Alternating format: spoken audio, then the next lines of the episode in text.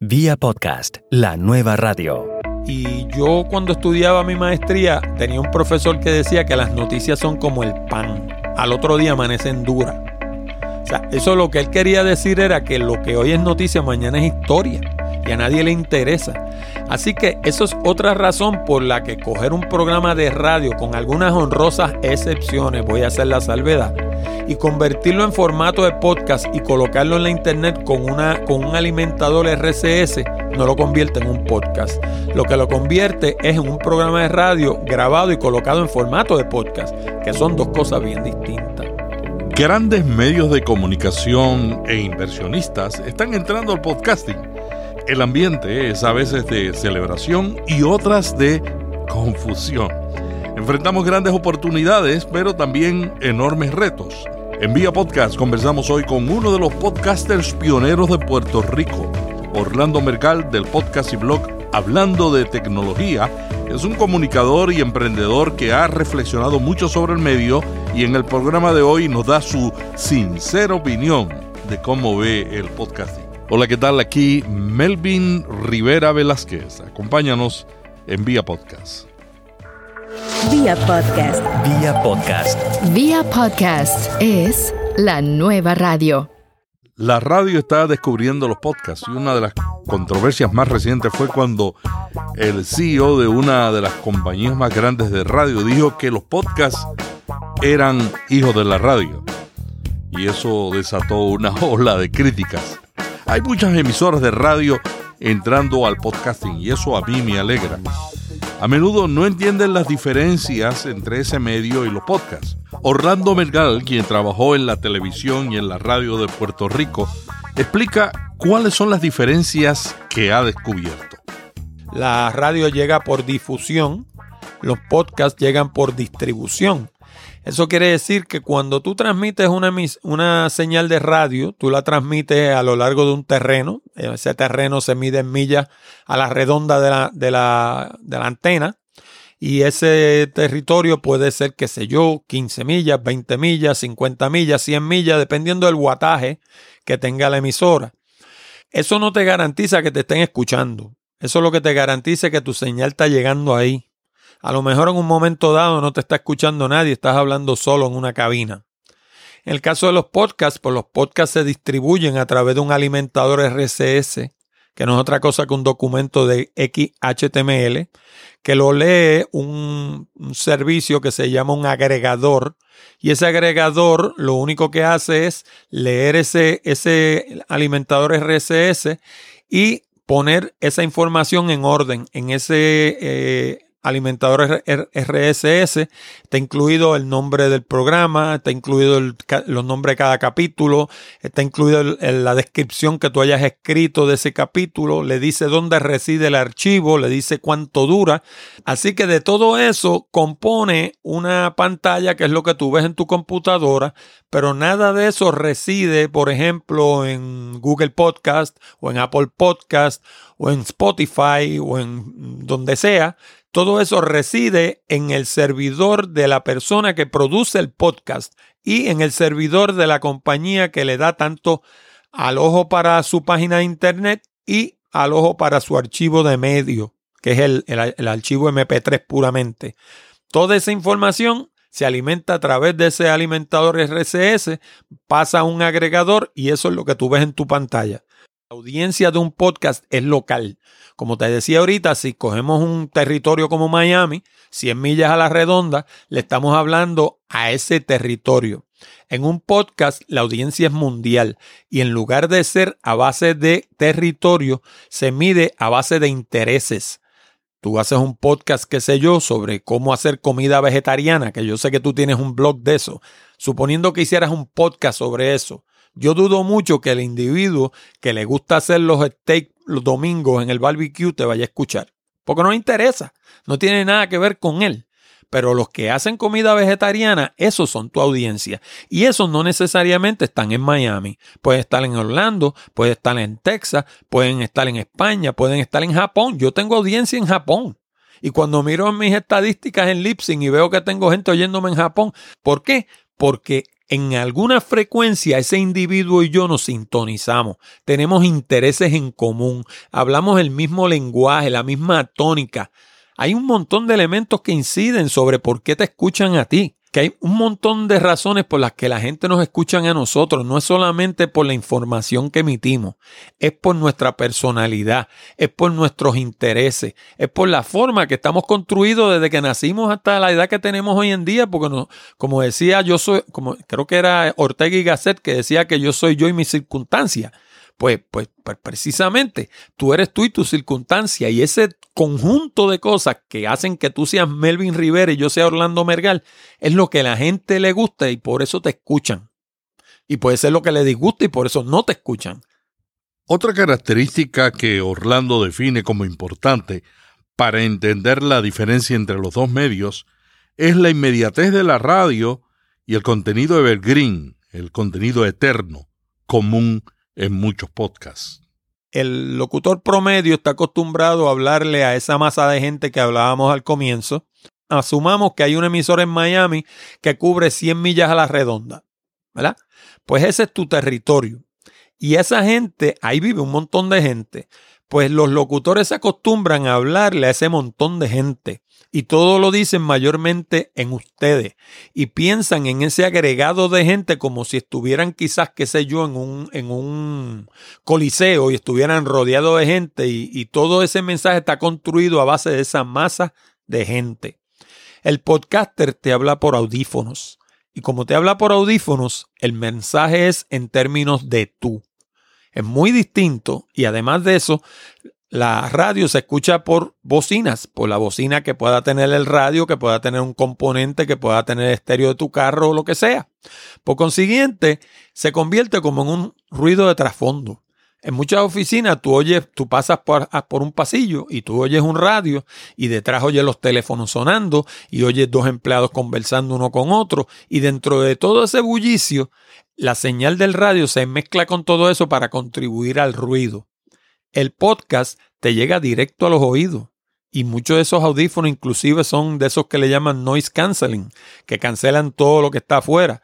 Así que tú tienes el privilegio como podcaster de hablarle a una persona por media hora, tres cuartos de hora, una hora. Yo tengo programas de dos horas y media. Y, y los escuchan porque la gente me escribe me hablan de ellos. Así que yo sé que los escucharon los podcasters tenemos el privilegio de que le hablamos a una persona al oído. La nueva tendencia en el podcasting mundial es la inversión como negocio. ¿Cómo se benefician los podcasters independientes de este cambio? Bueno, eh, la radio tiene, eh, el mensaje es inmediato. La radio tiene, por ejemplo, el informe del tiempo, tiene el informe del tránsito, tiene los crímenes, tiene los, los issues políticos del momento. Todo eso cae bajo noticias.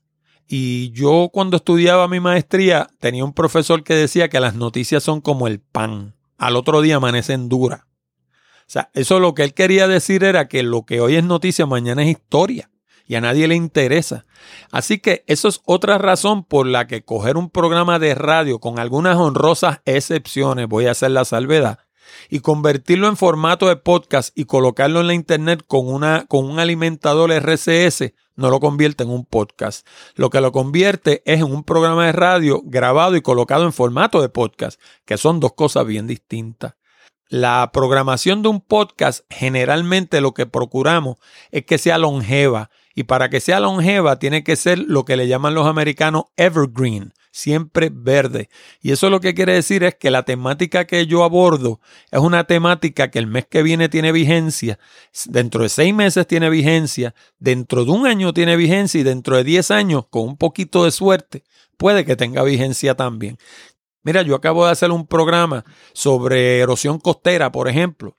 Eso no se va a arreglar el mes que viene ese programa de aquí a dos años, tres años, va a tener vigencia porque la erosión costera va a seguir ahí. Lo mismo pasa con las tormentas, lo mismo pasa con los temblores, lo mismo pasa con los fuegos forestales y una serie de otros problemas que está teniendo el, planeta y que tienen que ver con calentamiento global y cambio climático y que yo los toco en el programa porque mi definición de tecnología es desde la rueda hasta la estación espacial. ¡Hey! Vamos a hacer una breve pausa. Será breve, te lo prometo. Hay muchas maneras de comenzar un podcast. Una es leyendo en la web, buscando información y luego descubrir que la información estaba incorrecta o estaba obsoleta. Yo quiero ofrecerte una alternativa.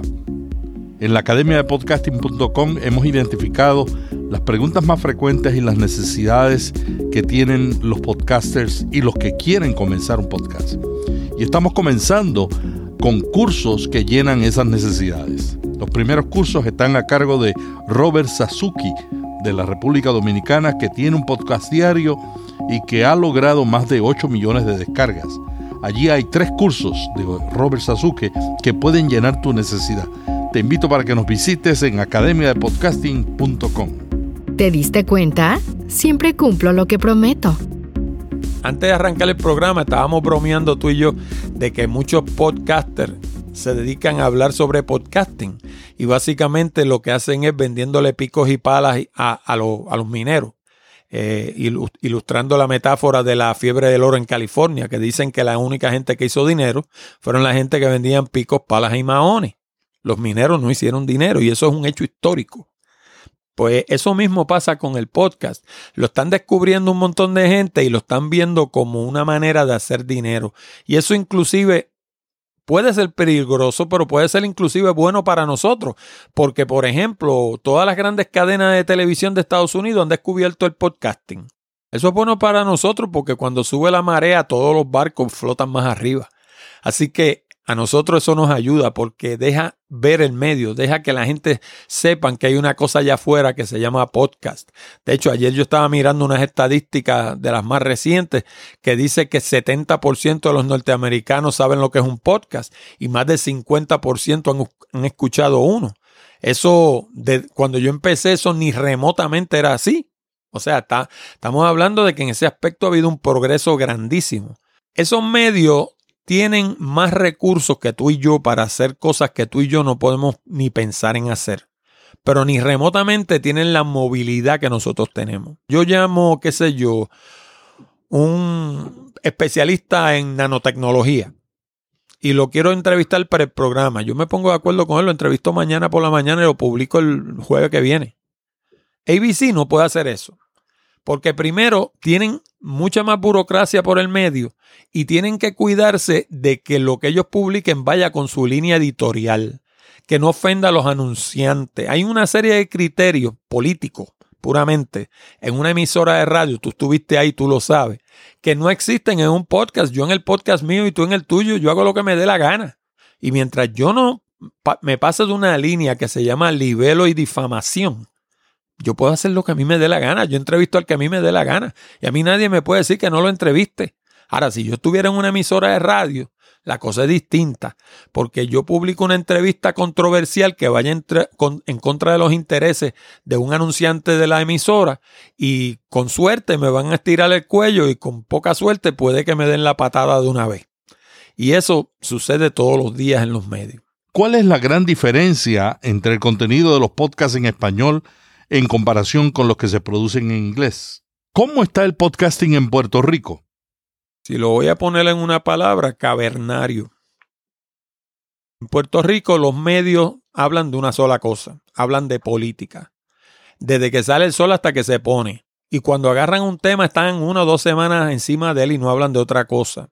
Desde las 7 de la mañana, a veces hasta de antes, hasta las 9 de la noche. Entonces, ese material no se presta para podcast, por lo que hemos hablado hasta aquí. Por consiguiente, para que una emisora aquí entrara en el mundo de los podcasts, tendría que tocar temas que estén fuera de ese marco. Y no les interesa. Y lo que es peor, a la gente no le interesa.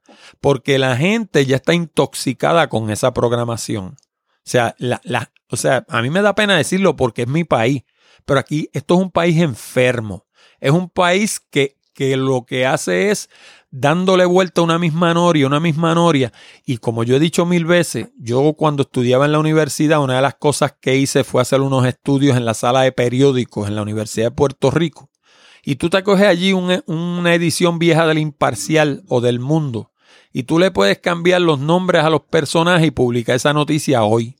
Porque el cuento es el mismo. Los problemas son básicamente los mismos. Y no me explico, o sea, no, no aparece quien diga, oye, vamos a solucionar esto para que más nunca vuelva a ser un problema. No, le damos una patada a la lata más para abajo en la misma acera y no la encontramos mañana o el mes que viene o lo que sea. Y esa es nuestra manera de vivir. Mi papá decía que tú puedes llevar un caballo al río, pero no lo puedes hacer beber. En estos días estaban hablando de, eh, la gente de Podcast Movement, por ejemplo. Estaban hablando de que el agregador principal de donde proviene el 60% del tráfico de los podcasts a nivel casi mundial. Pues como no hacen investigación, pues entonces van y hacen un podcast al gusto de ellos. El problema es que la audiencia típica de un podcast no los representa a ellos. Yo vengo haciendo estadísticas en hablando de tecnología hace cinco años por lo menos. Yo tengo mi propio programa de, de, encuesta montado en un servidor mío y periódicamente encuesto a mi audiencia. Y mi audiencia es un poquito diferente a lo que ilustra la gente de Podcast Movement, porque ellos dicen que el, el escucha típico de podcast oscila entre 25 y 45 años. Yo he encontrado que el mío oscila entre 35 y 55.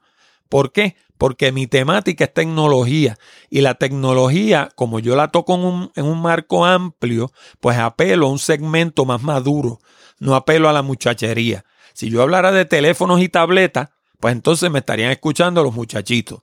Pero como yo hago un propósito de no hablar de eso, porque yo los considero artículos de moda, pues entonces me escuchan una audiencia un poquito más madura. Pero oye, si tú no sabes eso, tú no sabes a quién tú le estás hablando. Y como no sabes a quién le estás hablando, no puedes construir un programa que, que, haga sentido. Y eso es lo que pasa con el grueso de los podcasts en Puerto Rico, con, con algunas excepciones, porque hay buenos, no todos son así.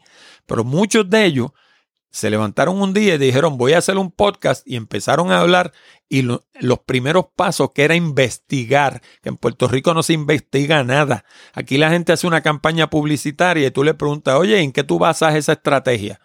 Ah, porque yo sé de eso, porque yo llevo un montón de años, pero tú hiciste algún tipo de estadística, tú levantaste algún tipo de información para saber cómo tú apuntas tu campaña. No, no la hacen, arrancan por el medio el medio del proceso. Pues eso es lo que pasa con los podcasts también. Y eso, esa es mi, mi, crítica principal y por la que veo que los podcasts en Puerto Rico no caminan. Mira, pregúntale a un podcaster en Puerto Rico si tiene un calendario editorial. El grueso de la gente aquí se levantan por la mañana y dicen, hoy voy a hablar de tal cosa. Oye, así no se puede porque tú tienes que tener una estrategia y, esa, y todos esos programas tienen que llevar una estrategia. Pero eso tú lo aprendes cuando tú estudias verdaderamente comunicación científicamente y no te dedicas a averiguar de micrófonos y consolitas y cables y el último programa y el, último gadget. Por, por razones históricas y por más ninguna, el podcasting en español lleva un rezago contra el podcasting en inglés porque el podcasting en inglés arrancó primero. Además, son animales diferentes. Eh, el podcasting en español, en mi opinión, es mucho más social. Eh, eh, se toman, los temas se tocan desde un ángulo diferente al que se toman, al que se tocan en el mundo sajón.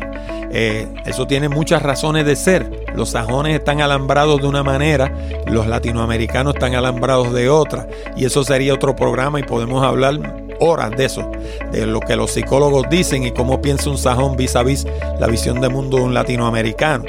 Pero el contenido de los podcasts latinoamericanos es muy diferente al contenido de los podcasts americanos. Yo entiendo que los podcasts latinos tienen el mundo por frente, por delante. Eh, las oportunidades son ilimitadas. Yo lo único que me preocupa es que caigan en lo que están cayendo los americanos que como te digo, es todo gadgets, es todo el último alambrito. Eh, mientras sigan como van, que yo veo que hay muchos podcasts serios en español que están tocando temas profundos, yo creo que tienen el mundo por delante. Una de las cosas que yo admiro de Orlando Mergal es su estrategia para aparecer en los primeros lugares de búsqueda en Google. Mergal ha decidido implementar una nueva estrategia en la página de su podcast hablando de tecnología él está añadiendo contenido escrito además del contenido en audio. Está convencido de que hay valor en mezclar la palabra escrita con el audio en la página web de un podcast. Eh, la razón por la que estoy introduciendo un blog y se lo recomiendo a todo el que tenga un podcast es porque los podcasts se escuchan en los agregadores. Eso quiere decir que el podcast no lleva gente a su página. Si usted quiere llevar gente a su página, tiene que tener contenido fresco y relevante en formato de texto en esa página para que se coloque en Google y la gente visite esa página alada por ese contenido escrito. El contenido grabado, ese no va a llevar a gran cosa de gente a la página porque donde lo lleva es a Apple Podcast, a Google Podcast y a todos esos otros sitios. Así que esa es la razón por la que yo instituí un blog en mi página de Hablando de Tecnología para llevar gente a la página Hablando de Tecnología. Muchas gracias a Orlando Mergal del podcast y blog Hablando de Tecnología. Orlando es un comunicador y emprendedor que ha reflexionado mucho sobre el medio y hoy nos acompañó en Vía Podcast. Hasta el próximo episodio donde estaremos conversando con diferentes podcasters que nos dan luz y nos enseñan buenas prácticas para el podcasting. Hasta el próximo episodio les dice Melvin Rivera Velázquez. Vía Podcast. Vía Podcast. Vía Podcast es la nueva radio.